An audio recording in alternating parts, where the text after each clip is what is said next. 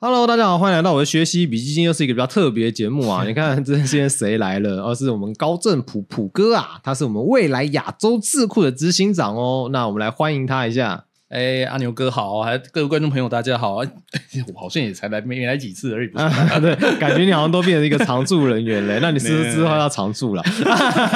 因为其实上个礼拜的节目也是他写的嘛，就是讲中共画地图这个东西，哇，大家都底下的留言真的是非常非常激烈啊！怎么说呢？大部分人都来挑衅的，哎，没有，对对对，但是有问一些正经的问题，但是我们还是截取了一些问题，然后可以让大家好好的来听一下。那那什么，我们想先讲一下，就是哎。网络评论员的部分好了，那这个是大家很激烈的争论。那我们先讲一下网络评论员的留言呢。他说啊，乌俄战争长期下来，俄罗斯是不可能衰落的啦，不要被西方媒体给洗了。普丁抗衡的是西方资本主义金字塔顶端的那群人呐。你是怎么看这些留言的？我会建议那个呃留这一句的那个小粉红哦，尽量不要再玩那个红色警戒，或者是说呃看什么抗日神剧之类的。那其实对于你理解这个战争这个本质哦，没有任何帮助哦。嗯，所以其实我是怎么看这件事情啊？为什么会说俄罗斯开会陷入衰弱？战争最一开始我们去看俄罗斯，不是都是派一些很新的那个战斗机或者很新的战车出来吗？对不对？他们那个时候最新式战车是 T 九零嘛，对不对？对。但是我们最近看到什么？他开始跑出来 T 五四、T 五五这种冷战时期才有的老古董，老古董，真的是老古董，我没有在骗你，真的。所以你要说呃，俄罗斯没有在衰弱吗？它其实还是有。为什么？它发动战争的原因是，所以它开始买不到一些呃最先进的一些电子仪器，所以它只能转回去生产它在冷战时期那些不需要那么先进的那些武器设备了嘛？对不对？啊，对对对对，这是一个很现实的状况。如果武器越打越烂，就可以看得出来。对，真的是武器越打越烂。我们真的是看的，真的是越看越觉得说，哎，我们会不会看到最后出现那个什么二战钢铁洪流啊？那个 T 三最后用木棒在打？哎，说真的，搞不好会啊。那再来的话，我觉得另外一个的话，可以去看一个比较夸张的东西，是说。俄罗斯人其实，在乌克兰是死伤惨重。对对，因为我为什么会这样说？因为其实俄罗斯他在乌克兰的那个死伤的那个交换比啊，是俄罗斯士兵平均要死三到六个，才有办法去换到一个乌克兰士兵的性命。那其实真的是很多，因为其实那个《孙子兵法》不是有写吗？那个三倍于敌人才能攻城嘛。对，那他们其实死伤已经超过了这个，那基本上是不是就其实有点往？失败的方向走啦，对，而且，呃，我看最近俄罗斯内部他又开始在启动一些新一轮新的那个征兵令哦，对，所以其实可以看得出来，他们前线部队是越打越空缺啊。嗯，那加上为什么这次呃呃中国他会敢那样子乱画地图？我觉得有一个重要原因是。他可能看俄罗斯那边趁你病要你命，而且 俄罗斯可能开始把那个远东的部队给调往那个呃乌克兰战场了。哦，对，这是一个很哇，这这中共真的是蛮有一手的哦。是，嗯，那没人，他们我觉得他们其实也是趁机吃人豆腐吧。对啊，对啊，对啊，其实是这样子，没错啦，一定是这样子的。是啊，他还有说啊，那普京抗衡的是西方的资本主义啊，金字塔那顶端的那一群人，你是怎么看这个？我会觉得他如果真的是这样。认为的话，他可以去跟乌克兰人讲看看。我觉得乌克兰人会想要直接往他鼻子上揍一拳。哦，也是，因为对乌克兰人讲来讲，你侵略就是一个事实啊。嗯嗯嗯，他们可能打这些乌克兰人，搞不好在战争之前属于亲俄派的嘛。哦，对对对对对。结果这样战争一打，哎。所有的乌克兰人全部都从亲亲俄派都变成亲西方了，是这样的话，你你要怎么去解释这件事情？对啊，把家里都打爆了这样子。对啊，然后他们还会说，俄罗斯之所以不想结束战争，应该是因为他们经济越打越好，不想结束。越打越好的话，那他们战车或者是说武器应该会越打越先进，就不就这样吗？对不对？对。结果打到最后开始出现老古董是怎么样？哎，那是我阿公时期在开东西，嗯，不就这样子？好，那我们进入到下一题啊，因为其实啊。俄爹跟中共的关系可以说是分分离离又合合啊，嗯，那可以跟大家简单的介绍一下，主要这个分合的原因，然后又分成哪几次，又为什么会这样吗？几个时期啊，首先第一个就是那个中国共产党，它一九二零年代创立，然后到一直到它呃建国这段时间，对他们这段期间呢，其实关系没有到那么紧密，但也没有说非常的敌视哦。那相对来说就是哦好。我听你的指示，我成立了中国共产党，我听你的教导，跟国民党合作，那我在国民党内成长茁壮。俄国共产党他就算说在呃蒋中正他下令清党之后，嗯他其实也是一直有派人在联络中国共产党的。对，这段期间，其实俄国共产党他有没有实际上给中国共产党一些帮助，也是有，他也是有提供他一些？大吗？嗯，数量没那么大，嗯但是他其实他那个时候也就是两边押宝，嗯，所以其实还是靠毛泽东的嘴炮起来的嘛，是不是？嗯，很大程度是啊，而且 他煽动力很强，啊，像牧师一样。哦，毛泽东他后来是到那个遵义会议跟那个延安整风运运动之后，他才完全确定定于一尊嘛。对对对，然后他其实我们我记得我以前有看过一本文献，叫做那个延安日记，啊他是那个苏联共产党派驻在延安的联络员。哎呦，嗯，他把那个延安整风运动里面发生的一些状况有详实的记载下来，包含了说毛泽东他们怎么去批斗那些呃想要跟苏联共产党维持友好，或者是说要进一步拉拢苏联共产党的那些国际派。嗯嗯嗯嗯嗯，所以毛主席的风流史不是写在这边，对不对？啊，毛柳毛毛主席风流史当然也有里面的啊里面啊，他写说毛 主席爱、哎爱抽爱抽鸦片呢、哦，了解。对，啊，然后还有说什么啊？毛主席那个时候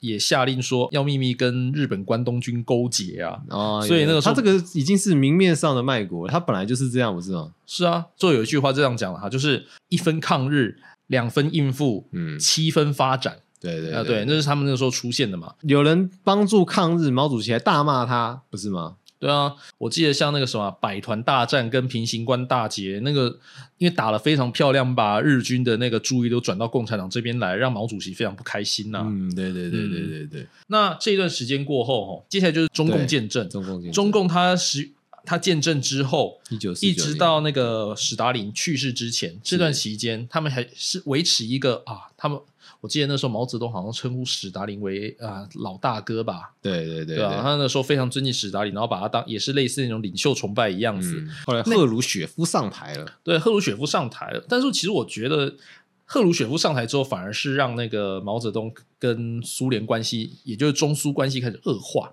因为其实，在史达林时期哦，苏联共产党他那个时候跟中国共产党多么友好，他提供武器。提供各种工业设备，嗯。然后提供各种技术人员。对，哦。差点就把没有把老婆提供给他。他们那个时候，哦，中共那个时候，他们那个第一，他们的那个潜舰也是那个苏联给他们的啊，嗯，然后包含了坦克也是。是啊，哎，都给了这个，老婆也不给一个，对，啊，那真的是，哎对有啊，老那个 小老婆给小蒋了啦，还是小蒋还是比较厉害的，对不对？对啊，不过一些也看到出来嘛，那其实苏联共产党一直都是处在一个，他其实，在那个确定中国共产党建立政权之前，他都是一直处在一个两边押宝的状态。对对对对啊对，因为其实就像，因为那个时候国民党他其实也没有一直真的想要跟苏联翻脸啊，嗯他是一直到一九四七年，他才跟中苏联共产党正式宣布说断交嘛，对，所以其实那个断交其实是不是也是一口气呀？也是一口气。那如果他那时候还还保持友好的关系，其实也是打不赢，对不对？因为因为那时候态势已经很明显了。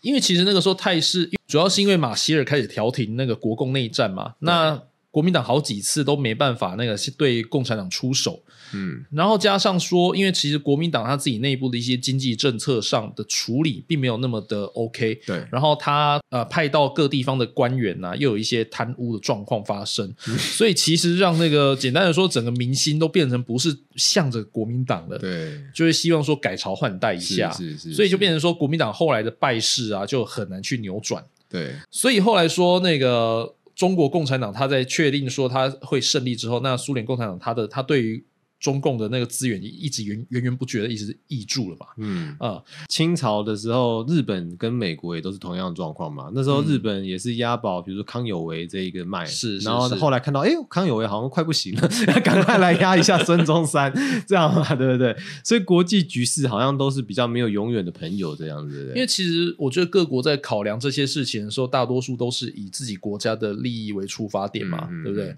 那相对来说的话，呃，他们当然会说让谁上台会对自己的国家比较有利。嗯，所以其实我觉得很多台湾人在看事情的时候，他们也或者说很多小粉红在看事情的时候，他们常常是把这些利益的平衡、国家利益的平衡当做正义跟邪恶之分。嗯，对我觉得这是一个比较不正常的事情的。对，嗯，我所以，我那个时候我在研究一些中共党史的时候，我发现一个很奇特的事情，就是他跟苏联很好的时候呢，他会说苏联是正义的一方，对。但是当史达林过世之后，因为赫鲁雪夫他开始推行那个去除史达林的那个个人崇拜主义，对他怕自己也威胁到，对他被他怕自己也被威胁到，所以他开始攻击苏联。嗯那他那时候就说苏联是邪恶的修正主义。对啊苏修派打倒苏修分子苏修分子，啊、因为这样的关系，所以开始跟苏联越走越远嘛。嗯，嗯，那赫鲁雪夫上台之后，其实这样的关系就是一直恶化。那到后来的那个布列兹涅夫上台，他们的关系也是非常紧张。对那当然，布列兹涅夫还没上台之前，其实苏联共产党他们内部也是有一些想要跟中国共产党合作的，但是后来这件事情就没有成嘛。如果说成功的话，可能我们会再看到一次哦，中苏又再度合作。对，总总结了整个就是关系啊，最重要的还是领导人的意志嘛，对不对？像比如说哦，可能很容易换一个领导人，基本上所有的东西全部都变了，然后因为他们的考量本来就是不一样的嘛，对不对？是啊，其实我觉得说，在以专制国家，或者是说以寡头政治或独裁国家为首嗯，这样的一个国家体制当中啊，你国家跟国家之间关系很容易就因为可能会因为领导人或领导集团的关系，然后就就出现改变。这个状态在其实，在民主国家也常见吧，对不对？因为这状像比如说，呃，嗯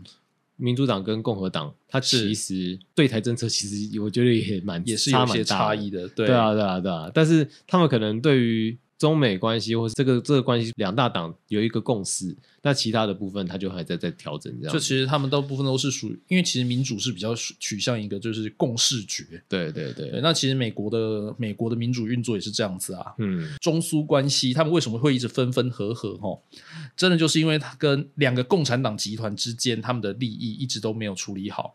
那这当中也包含了，就是说他们的那个领土边界的问题。对，因为像这一次他们发生事情，那个黑瞎子岛，对，它其实最早之前也有发生另外事情，就是那个珍宝岛事件嘛。是。那珍宝岛事件，你可以稍微跟大家补充一下，什么嗯是珍宝岛事件？其实它跟黑瞎子岛有点像，就是中苏边界的一个河岸上的沙洲。河岸上的沙洲，对，然后就是没有什么人居住，但是呢，就是呃，因为作为一个大陆型国家，嗯领土是不嫌少的，哦，所以呢，他们就会想要把那个都地方划为自己的。嗯但是呃，中苏关系很好的时候，中间线要画在哪边没有关系，嗯大家谈好就好。嗯但是当关系不好的时候呢，就很明确了。就很明确了，就会开始打架了。对对对，那珍宝岛事件发生的时候，一开始大家也是拿了什么木棍啊、木棍啊、石头啊，互相互 K 啊。对，就跟印度 现在 一样。对，然后后打到，不过珍宝岛事件是真的有发生那个开枪走火的事件，嗯所以其实后那个时候毛泽东是真的有把兵派往呃中苏边界。哦呦，毛泽东真的很敢呢。那时候苏联就说：“哦，你敢，那我也把准备把核弹往你那边丢。”哇，然后毛泽东就说：“没关系，中国变成焦土，我们的韭菜是比你们多。太扯了吧！我靠！”对啊，所以其实嗯，他们的苏中苏关系真的那一段时间是还蛮恶劣的、啊。嗯，就算说后来感觉呃，那后来为什么他们没有丢核弹呢？我觉得可能也有一部分是因为中共他自己核弹试爆也成功了，啊、所以他们怕两个打来打去这样子，因为两边核弹其实我觉得互丢也没有什么好处，没有什么好处了。啊说真的，对啊，所以后来大家好愿意谈坐下来和谈，那嗯。可是就算坐下来谈，但也不代表关系变好了、啊，对不对？对啊，因为那个时候其实两个都在都是联合国会员国了嘛，嗯。那所以很多事情就变成在联合国里面处理。后来中苏关系进一步恶化，大概在一九八零年代吧，嗯。因为那个时候苏联入侵阿富汗，嗯，美国那个时候想要出简单的说就是想要拖苏联的后腿，对啊，想要拖苏联后腿，然后那个时候就想要。那个时候就是他又拉拢又训练一些那个塔那个时候阿富汗的一些游击队，像我们现在知道的那个塔利班，或者是说像什么北方联盟啊，或者是说像那个海山，对，那个都是那个时候训练出来的。对，美国训练自己的敌人的、然后那个时候美国他做了一件事情哦，他就付钱给中国，然后跟中国买军火，再把这些军火呢卖到阿富汗去。嗯，就用这种方法偷偷给阿富汗游击队输血，嗯那也就这样子成功把那个苏联给拖垮了。嗯嗯，对，那苏联被拖垮之后呢，苏联解体，那当然经济崩溃了嘛。中国原本要对付的敌人一下就突然消失了，只剩下一个俄罗斯。嗯俄罗斯联邦，那后来只是说俄罗斯那个时候，因为它经济状况不是很好，那他也没有那个精力可以去对付中国，所以当然会开始想要跟中国修复关系。苏联那个时候解体的时候，俄罗斯惨到什么程度呢？他们的通货膨胀率最高是百分之两千五百，呃，百分之两千什么都买不起了。对，什么都买不起了。我相信很多国家都看到这个状况，其实都会很很惊慌啊。对，嗯因为怕影响到他们嘛。怕影响到他们，因为其实像这种那个经济崩溃的状况啊，在之前也发生过，嗯在很久以前也发生过，像是那个一九二九年大萧条的时候，嗯，那那时候全球性的不景气，那可是会有人说，嗯，那为什么不印钞票呢？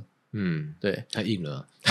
就是他硬了，所以才会变这样子啊。对啊，俄罗斯就是因为他他印的钞票，所以变成这样子。嗯，所以事实上可能要记警这个警讯啊，可能要记取这个警讯啊。从苏联解体到现在啊，俄罗斯跟中国的关系是相对还是相对来说有比较友善啊。对，那甚至可以说，你可以看到最近习大大跟普丁是不是也是麻吉 body 麻 body 吉 body 对啊。body body 麻吉麻吉的啊，对不对？对啊，也没有说那个要翻脸什么之类的啊？而且你看中国，他他还是趁你病要你命嘛，对对？有啦，有画一点，有去那个有去偷偷偷偷画他 画一个地图，画一个地图啊，可是俄罗斯那边没有多说什么话、啊，对，代表说，嗯，我注意到你喽，有啦，他们应该有发一些外交信函去警告啦，可是顶多也就这样而已。而且我看到那个中国，他后来好像也把那个对地图都画回去了。哦，比如说下一个问题啊，是说，哎，有人说我们每天都挖坑，却从来都不填呢。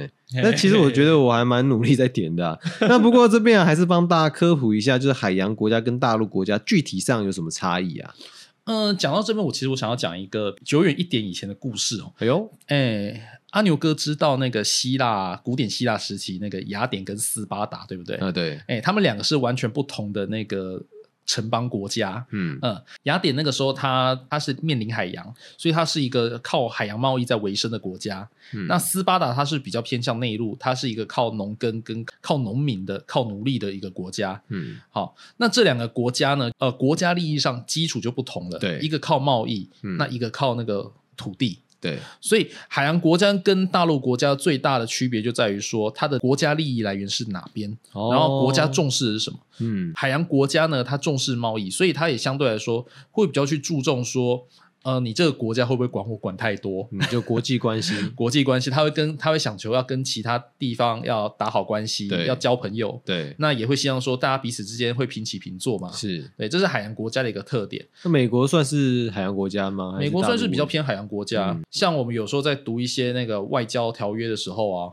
会发现说，其实美国它一开始都是提出相对来说比较平等的，提出一些相对来说大家有谈判空间的东西。那至于底这个底，下什么就就再说了。再说，因为后 我说真的，像这种东西真的是很考验我们外交人员的那个谈判功力。嗯，对啊，所以其实我还我这边要给我们这些外交人员是献上非常高的敬意啊，非常大的敬，意。我们这很难做外交哎。对啊，那大陆国家的部分呢？大陆国家的部分的话，其实利益来源是领土嘛，对来自于领土跟人民，所以他们当然会希望说，可以越多的领土、越多人民是越好的嘛。对，那像呃，像以中国来说，它就是非常明显，因为它会一直希望拓扩张自己的领土，是，它对于那个门户开放，其实它的它并没有那么关心。对啊，那其我说实在，其实像日本以前也是类似，也是类似大陆型国家，对对对对，对，他是一直到那个江户后来被迫黑船事件。黑船事件之后，他开他才开始逐渐转型，变成一个比较面向海洋的国家。对，嗯，所以其实你要说大陆国家跟海洋国家的不同的话，其实大概差一点就在这边。嗯，那它里面会牵扯到一个另外一个问题，就是说它的政权体制会不会有不同，会不会不一样？嗯，因为其实像大陆国家的话，因为它为了要维持它的领土跟它的那个主权的一个完整性，是，通常会比较倾向于那个权力集中式的一个政府。对，那至于海洋国家的话，因为它的可能会有很多海外领土，所以它会比较愿意把它的那个权力下放，让你地方政府有比较高的自主性，有比较高的自治。哦了解了解对。因为如果真的大家还想要了解的话，我们就在做专辑来讲这个问题。对，我觉得这个可以稍微要讲到之后可以再另外讲一个。对，讲太长了。那那我们接下来我们这有一个留言是说，哎，这个海洋法比那几段线呢、晚生个几十年都不知道啊，甚至是那些东南亚国家都没独立就有这几段线啦、这边可可以帮他上一点课啊？来，我们先来看一下哦，中华民国的那个十一段线提出来的时间是一九四七年，嗯，是一九四七年的时候、哦，好奇的可以欢迎去查一下我们的中华民国史哦。那再来呢，来下面几个国家的独立时间，首先是菲律宾独立时间是一九四六年的七月四号，印尼的独立时间呢是一九四五年，越南的独立时间是一九四五年。那个是越盟北越，那胡志明宣布独立的时间啊、对，所以呢，你要说这段嗯，中华民国提出来的时间是一九四七年呢，嗯。那怎么说呢？你要怎么跟这些这些国家解释，对不对？所以这就很难去跟人家讲说，你这些这些海这片海域是我们的啦，而且对，好啊，那如果说你要提到那个大清或者说更早时期的话，那菲律宾早期是西班牙的领土，那印尼呢早期也是荷兰领土，越南呢早期又是法国的那个保护属地，而且越南其实它在那个时候也是有自己独立国家，嗯这样要怎么跟人家解释说，嗯，那段线那些线里面的东西都是我们的？也是啦，就帮他点到为止好了，不然的话，我看他还要补课很多。我觉得对啊，我觉得小粉红在讲这段话之前呢，可能还是要稍微去。啊 Google 一下，Google 一下哦，Google 不了了，忘记了。啊，他们 Google 不了，没有，他们还有百度啊。百度会写这些东西吗？我是觉得应该存疑啦。对啊我觉得他可以去知乎问看看，虽然说 知乎回答如果对回答太正确，可能也不行这样子。嗯，好，那同样也是粉丝的留言呢、将来中国在美国的帮助下民主化了，中国人开始或许会认为民主是个好东西，但是久而久之啊，中国人就会觉得民主很麻烦，很多规矩要遵守。我在想说，难道现在独裁就不用遵守什么规矩吗？然后啊，他们就会觉得麻烦了，就会向往共产党统治的年代。那如果我们一直要让中国民主化的话，你会认为会有这样的情况出现吗？向往共产党统治的时代？哎、其实我说真的，那个这种历史不是没有发生过、对，啊，对啊，因为其实像那个台湾那现在也在发生，不是吗？嗯，哦，没有，我们可以讲更久以前的，因为嗯更久以前发生，它是那个它是透过合法选举，它从合法选举，然后直接哦变成，对对对你还记得吗？就是那个万字旗，对对对，纳粹啊，纳粹就是这样，它就是透过这样的方式上去的，嗯所以。呃，我认为我一直认为哦，所谓的民主化，一直就是说，他开始要你每个人都对自己的选择去做负责，是。你所谓的对自己选择负责，就是说你要去思考你这张票所代表的意义，然后你是想要去投给什么样的一个政策，不代表说你这张票投下去就你可以不用管了。因为这其实是非常不负责任的事情，所以我们才会需要去呃去做有一个选举，让才可以去监督我们的候选人嘛，对不对？嗯因为这是一个很现实的状况啊。我认为对于中国民主化来说，最重要一点就是现在墙内的中国人啊，他们普遍没有像那个清末民初时期那个时候的中国人一样，嗯有着一种想要啊、把国家现代化，嗯想要让国家更加富强的那种，想要把那种思潮带回国内的一种精神。嗯，对，这是我觉得这是未来一个比较大的一个警讯哦。其实我自己是觉得他们可能有，但是被镇压了。因为其实在嗯中国民间有一段话已经流传了二十几年了：是美军来了我带路，国军来了我参加。其实 我相信呐，就是中国大陆的人民是非常向往民主跟自由的。是那其实我觉得，呃，这个东西是没有办法磨灭的，因为人都想要追求一个更好的生活。对所以其实我自己是觉得，就是他们还是有这样隐藏在心里，但是不敢啊出声呐、啊因为他们可能就是不想要马上被认出来就是反贼了。对对对啊，其实我也认识。很多这种反贼，对，手手上拿着手上拿着小红旗啊，嘴上拿啊嘴上喊你那个习主席万岁，回到家里都开始骂共产党。你说会不会有那个向往共产党统治的年代的人？我相信一定会有，一定会有一定会有那可是这也是民主的，这是一个这是一个过程，这是一个过程，因为对，因为其实像呃阿牛哥，我觉得这边可以补充一下，就是嗯其实像那个俄罗斯苏联刚解体的时候。苏联刚解体的时候，其实也很多有很多向往前苏联时代生活的那些人啊。嗯，那这些人就是在乌克兰境内的话，就是我们后来知道那些亲俄派。对，那在俄罗斯境内的话，其实他们大部分就会选择像那个普丁大大这样的强人了。是。是啊，以一个民主自由的社会来说的话，呃，他们这些都是可以被讨论而且被接对受的嘛，都是可以被讨论、可以被接受，因为毕竟你有一个言论自由在。对啊，对啊，对啊，但是反正就是大家讲出来，平等去讨论这件事情，那看大家有愿不愿意去接受。嗯，对，因为如果到时候选举的最后结果是嗯。变成了又一个纳粹党、又一个中国共产党上台，那其实那也是选民的选择啊。那但那主要是，哎，那如果你都这么不担心的话，那就让他试试看呐、对啊、你的你觉得会会有人想念回到那年代？好啊，那你就也可以投票回到那年代啊。我我记得好像 那也有人提到说，中共自己里面也有分黄俄派，那还有没有什么其他派系啊？哦，另外一派的话就是那个带路的啊，就是像国 呃，对啊，就是果粉嘛，那果粉他们那就是举双手欢迎中华民国回来啦，对对对对，让我们欢迎中华民国国军 呐、哎，也有这种啊，也有这种啊，另外一种就是啊。美军来了啊！我让我们回归美国，哎，不对，不对，让我让我们归顺美国这样子。对对对对，反正这派派系还是有派系他们不过这些人都大概现在大概都被叫做反贼啦。啊对他们现因为他们现在 只准那个黄俄孝子的存在。对对对对，嗯好，那中共人民治下还有什么特别的育民之术啊？那习大大有什么育民之术，可不可以跟我们观众稍微介绍一下？其实我觉得他们有一个东西一直以来都很有用，就那个东西叫做呃立出一孔。那什么意思呢？就是说他的利益呢，他用一个他用一个比较限制性的规定，让只有符合这个规定的人呢，可以去取得党给你的利益。嗯因为他所有的利益都已经被国家、被党所掌握了。嗯那这些利益可能包含了，就是说像国家工程的油水，嗯或者是说一个官位嗯这样子的一个利益。嗯那以共产党来说的话，就是说他要确保他的统治，就是要让所有的人，他要让所有底下所有的韭菜都来争取这一小撮的利益。嗯。所以久而久之，就会变成说，这些人全部都会服从这个规定，因为他们想要争取那一点点的东西。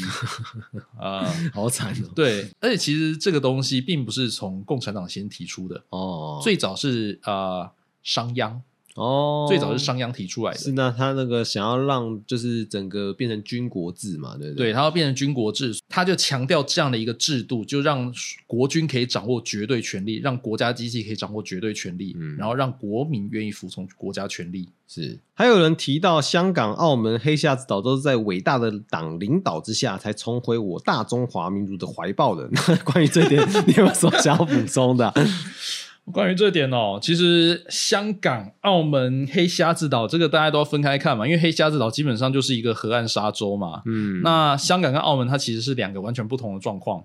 首先，我们来讲到澳门好了，因为香港其实我觉得大家应该相对来说比较熟，所以我们这个可以等一下来谈。嗯我们现在讲一下澳门好了。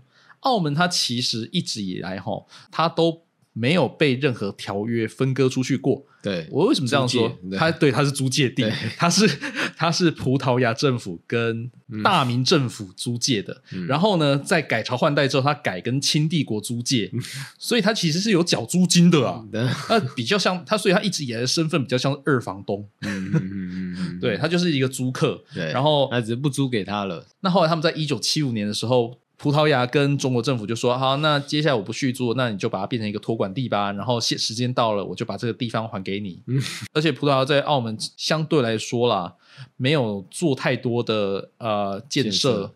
那香港的部分，香港的部分，其实的话，就英国啊，在香在处理香港问题哈，在一九八二年的时候，他们其实有做过一个民调。那个时候，他们有问民众说：“哎，那关于香港未来啊，对于大家民众有什么一个想法？哦，嗯因为那个时候中国跟英国要准备签那个联合声明了，对，要准备就香港位置进行谈判。英国跟中国租借另外一块地，嗯嗯九龙半岛，那个时候也要准备回归了嘛。对，就是租约快到期，然后中国不愿意继续租，是，但是如果说他这块地不继续租的话，对英国主权地，就是现在香港岛来说影响很大，因为它其实很多重要的建设也都有在那个九龙半岛上。对，那所以那个时候他们做了一个民调，哈，嗯。那个时候民调状况是这样子：百分之七十的香港民众希望维持现状，也就是说他们不想要管，就是你们怎么谈，我们怎么怎么 OK。好，另外百分之十五他们希望说香港变成托管地，嗯，也就是说类似跟葡萄牙那样一个状况了吧？对，嗯，另外呢，百分之四呢是希望中国马上收回。嗯。好啦，我们知道说有时候民调不准嘛，对不对？民调也其实没没太大用处啊，没民调没其他用处，但是、啊。可是有时候，但是他们其实那个这个中英联合声明签下去之后，就是香港有爆发好几次的那个移民潮啊，啊，对，对因为大家直接选，因为他可能民调当中他不会表态，可是他会用脚投票。对 对对，然后 其实可以看那个香港，啊这几年签陆陆续续跑出跑出来好几万人啊，不是吗？对对好几十万人、啊，用脚投票，能用够论就脚投票。论走了。其实中国现在还是这样，对啊，用脚投票啊，大家就就这样啊。所以其实你要问香港人愿意回归吗？我觉得不愿意回归的大概都跑了啦，对不愿意回归的很多大概都直接拿着那个英国护照就直接往外润了嘛，对不对？对啊，愿意回归的现在应该就留在香港了啦。对啊，就愿意，反正他们满心欢迎那个中国中国统治啦。是那黑瞎子岛的部分呢？黑瞎子岛，因为它毕竟哦，呃，你要说它回归中国嘛，我也不认为它算还没有实质还占领，没实质占领，而且其实俄罗斯也没有说也没有说 OK 啊，嗯所以这个要看他跟俄罗斯之间怎么谈判吧，因为。对于俄罗斯来说，那边可能也是类似盲肠一样吧，可歌是啊可泣。但是我自己个人比较希望啊，那个我们的中国政府，我们的习大大哦，可以再努力一点哦。嗯嗯他如果真的要恢复中华民族荣光，他应该要努力把库页岛还有那个北满洲也一起收回，嗯恢复我们的黄鱼全览图，这样才对嘛？对啊，也是啊那个，而且我们如果要地图开疆的话，我们也很行啊。还有什么要补充的啊？嗯，我觉得其实这段期间真的很感谢各位观众啊，也很感谢阿牛哥嘛，对不对？啊，那其实我觉得说，呃，因为其实我们在做这些东西之前都要做很多的资料准备。那其实我也很欢迎说各位观众可以尽量多一点多一点提问，那我们也会帮观众去做一个解答。对对，对那相信这也是我们做这个 podcast 的一个目的嘛。嗯好，那今天也就谢谢阿牛哥啊。好好，那今天节目就差不多到这边为止了。那我们下次大家再见。那如果有什么意见或者想法的话，也可以欢迎在底下留言。那我们会挑问题，然后来做下一次的 p a c k a g e 来回答。好，那今天节目到这边为止了，大家再见喽，拜拜，拜拜。